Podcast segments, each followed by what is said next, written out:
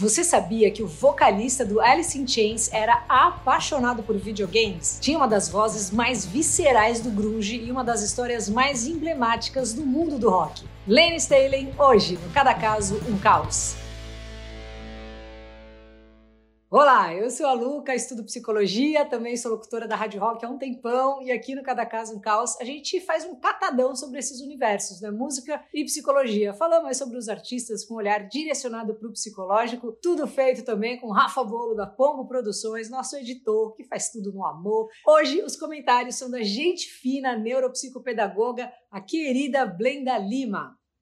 Lady Rutherford Stanley nasceu no dia 22 de agosto de 1967 em Washington. Foi criado com suas duas irmãs, né, a Jamie e a Alice. O pai, o Philip Stanley, se divorciou da mãe e sumiu na neblina, nem me viu ali quando o Lane tinha seus oito aninhos, mais ou menos. E esse episódio marcou a ferro a vida do pequeno. De acordo com ele, o mundo se tornou um pesadelo pela tristeza que a falta do pai trazia. De um lado, ele ficava se perguntando: cadê meu pai? Enquanto o outro tava sua família metendo louco ali, fingindo que o Philip tinha morrido, quando na real todo mundo sabia que ele vazou, assim, foi embora afundado tudo que era tipo de droga. O Lane passou a maior parte da infância com a mãe, a Nancy McCollum, e com o padrasto, Jim Elmer. Contrariando a maldição ali, né, que a gente já viu bastante aqui no Cada Caso um Caos, do padrasto mal, o Jim era uma pessoa gente fina assim pro Lane. Além disso, foi peça fundamental na educação musical dele. O primeiro show que o Lane viu na vida foi do Sir Elton John, em 75, e quem levou foi o Jim. Pouco depois, ali com seus 12 aninhos, ele começou a brincar de músico, roubando emprestado o trompete do tio. Mas pouco depois começou a esmirilhar com as baquetas e amava tocar batera, tanto que mudou o sobrenome de Rutherford para Thomas, porque ele pirava no Tommy Lee do Motley Crue, maravilhoso, que também tá por aqui, toca muito. Bom, pela mesma época, se apaixonou pelo estilo de vida rockstar depois de ver uma matéria na revista. Ele viu os caras dentro de uma limusine, com a mulherada em volta e umas carreiras de coca na mesa, assim. Ele falou: Meu Deus, eu quero isso para mim. Ele disse: Eu não sabia o que era cocaína, eu não sabia o que era sexo, mas aquilo me parecia sensacional porque tava na capa da revista. E não tinha internet, né? Então a revista, assim, era um negócio que ditava muito o que estava acontecendo, que era legal, sabe? Assim, na adolescência, o Lane pegou toda essa raiva que carregava desde criança e usou de gasolina para fazer um som. Trocou as baquetas então pelo microfone e tocava em várias bandinhas locais. Em 84, juntou com os amigos da escola e montou o Sleaze, que mais tarde mudou para Alice in Chains, com N, assim, só o N. Mas nessa época tudo era bem diferente, os caras metiam visual glam, bem estilo Poison, né? Bem assim, Motley Crue ali 80, e tocavam metal. Depois de se formar, saiu de casa e foi morar num estúdio conhecido da galera da cena que chamava Music Bank. E como a gente viu no episódio do sensacional Jerry Cantrell do Alice in Chains, que também está por aqui, foi nesse mesmo estúdio que eles se conheceram durante uma festa que rolou em 87 o som denso, né, sinistro, pesado que o Alice trazia no primeiro disco, o facelift maravilhoso de 91, que eu tenho em CD, logo dominou as rádios aí com os hits With a Young e Man in the Box. É um hino absoluto até hoje, né? E logo na sequência meteram o Dirt de 92, que além de hits como Then Bones, Down in a Hole, Rooster e Wood foi o álbum que fez os meninos de Seattle darem ali com a moleira na estratosfera. Tava realizado então o sonho do Lane. Agora era ele que estampava as capas de revistas por aí. O problema é que o pacote do Rockstar veio completo. O Lennon, nessa época, já estava afundado nas bagunças com as drogas, passou a dar altas narigadas e logo no comecinho dos 90 caiu na desgraça da seringa e se viciou pesado em heroína. Não demorou para que as bagunças virassem uma ameaça e ele era bem reservado quanto ao vício. Não era aquele cara que batia no peito, deixava peitinho de pombo e falava eu sou bem louco. Ele estava sempre escondendo as marcas de agulhas, não queria que seus fãs pensassem que usar heroína é legal. O problema é que a cada dia que passava,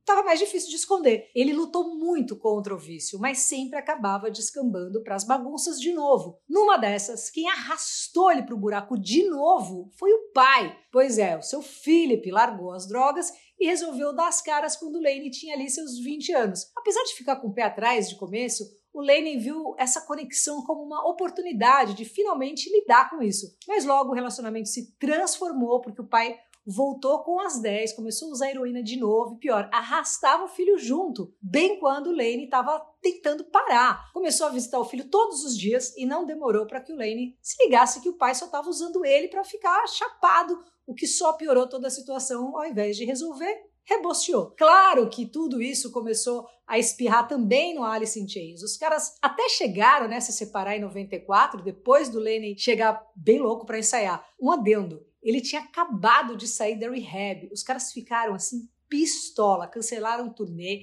ficaram seis meses assim de mal total. Se resolveram, mas infelizmente a banda não duraria muito mais. Em 96, depois do último show da tour abrindo pro Kiss, o Lane teve uma overdose de heroína. Se recuperou, mas foi o prego final no caixão do Alice in Chains que a partir dali anunciou um hiato e o último show da turnê acabou sendo o último show do Lane com o Alice in Chains. Poucos meses depois vinha talvez o maior baque da vida do Lane. A ex-noiva, Damry Parrott, morreu por conta de uma infecção relacionada com o uso de drogas. Pessoas próximas ali ao Lane disseram que ele nunca superou o fim do noivado com a Damry. Depois desse BO, o Lane entrou numa deprê, assim, hardcore e deitou nas drogas. Mas assim, muito pesado, fumava pedra, é, cheirava pra caramba, injetava enlouquecidamente e se entuchava dentro de casa e sumia do radar ali da geral por semanas. Não atendia telefone, não atendia a porta, nada, ficava isolado jogando videogame em looping sem dormir. Na última entrevista, o Lenny contou que sabia que seu tempo estava acabando. Ele falou assim: Eu sei que a morte está chegando. Eu fumei crack e usei heroína por anos. Eu nunca quis que minha vida acabasse assim. Eu sei que não tenho chance, é tarde demais. Olha isso, triste, né? Em 2002, o parceiro de banda, o baixista Mark Starr, colou na casa dele para dar um oi e encontrou o Lane ali quase que sem dentes, num estado realmente deplorável, falando que viu sua ex-noiva, né? Ele disse que a finada Demry tinha ido visitar ele na noite passada, né? O Lane falou isso pro Mike Starr. O Mark, infelizmente, seria a última pessoa a ver o Lane vivo no dia 19 de abril de 2002, Vê só, já passa 20 anos, foi encontrado morto aí no seu apartamento num estágio avançadíssimo de decomposição. Pra você ter uma noção, o Lane tinha 1,80m e ele estava com 34 anos, pesando só 39 quilos. O estado do corpo ali permitiu o reconhecimento só pela arcada dentária. Um negócio assim muito triste mesmo. Ele estava tão irreconhecível que a mãe, quando foi lá para reconhecer, achou que era alguma escultura tinha feito, porque ele também fazia, ela não acreditou que era ele. Segundo os médicos, ele morreu semanas antes, no dia 5 de abril, exatamente oito anos depois da morte do Kurt. Tem episódio dele aqui também. A causa da morte foi uma overdose de speedball, a fatal combinação de heroína com cocaína. O Mike Starr nunca superou a morte do Lane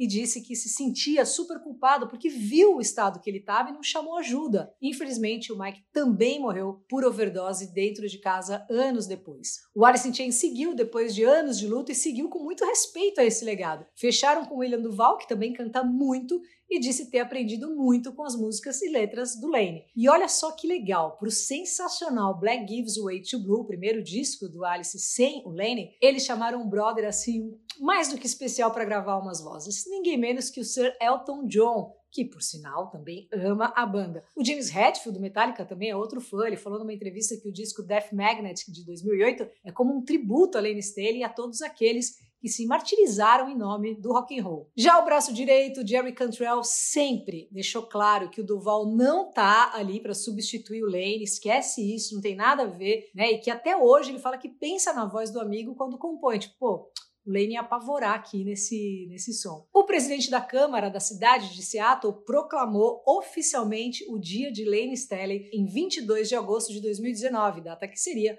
o aniversário de 52 anos. A mãe também fundou o Fundo Memorial Lane Staley, uma associação criada em 2002 com o objetivo de tratar o vício em heroína entre os membros da comunidade musical de Seattle.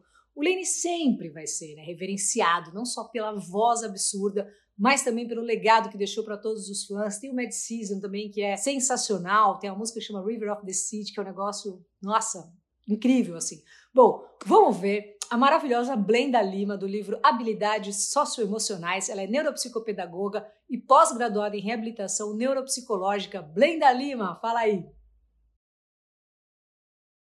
Olá, Luca. Oi, pessoal. Lane foi abandonado pelo pai ainda criança. Nas últimas décadas, as teorias psicológicas têm demonstrado a importância dessa figura paterna no desenvolvimento infantil e adolescente. Desde o útero, a criança já escuta e discrimina a voz dos pais devido à diferença de tonalidade. Portanto, o vínculo do bebê com a figura paterna se inicia ainda no útero. Compreende-se que o desenvolvimento saudável dos filhos será facilitado pela efetiva e contínua participação de ambos os pais em sua vida, oferecendo apoio e segurança, independentemente da configuração familiar que se estabeleça. É essa presença que facilitará a afirmação de si, o desenvolvimento da capacidade de se defender e explorar o ambiente, entre outras demandas. O conceito de ausência paterna é de difícil definição, sendo usado para referir diferentes situações. O pai ausente emocionalmente, mas presente de forma física, o pai que nos abandonou antes,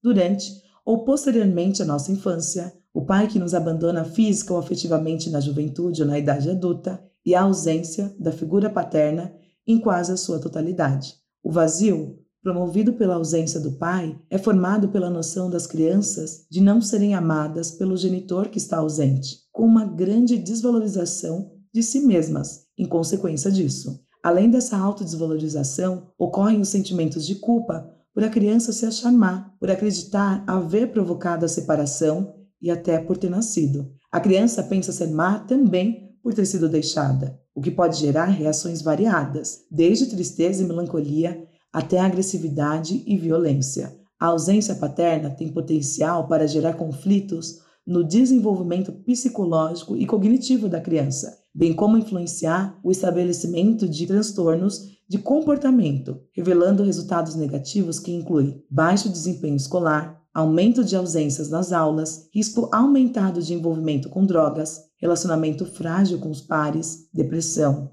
ansiedade, labilidade emocional e a externalização de comportamentos problemas, estando também relacionado em alguma medida a maior propensão para o envolvimento com a delinquência. Contudo, ainda são escassas as investigações que a relacionem em alguma medida com filhos adultos, como se a ausência, vivenciada na infância e adolescência, se dissipasse na vida adulta. Um estudo brasileiro confirma o ressentimento dos filhos adultos em relação à ausência do pai e à carência afetiva que esta ausência causa. O impacto deste distanciamento, seja físico e ou afetivo, reflete em sentimentos de desvalorização, abandono, solidão, insegurança, baixa autoestima e dificuldades de relacionamento que começam a ser percebidos na infância e continuam interferindo na trajetória de desenvolvimento na idade adulta. Muitos que foram abandonados durante a infância e adolescência procuram uma figura substituta que pudesse suprir suas necessidades de afeto.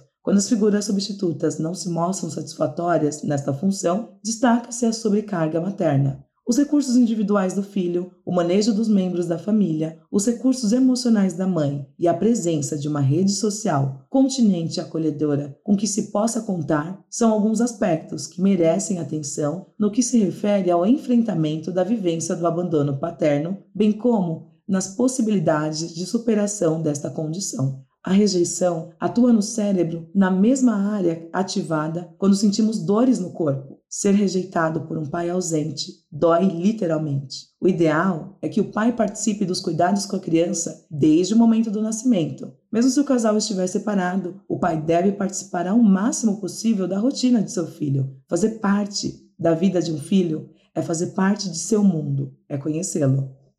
E muito obrigada aí também a Elaine Barbosa, Gil Claro de Melo Fidelis, Thiago Sanches, Fafá Alencar, Costura da Deia e você aí também pode ser membro aqui do canal, beleza? Muito obrigada e até quinta-feira que vem. Spoiler! Champignon!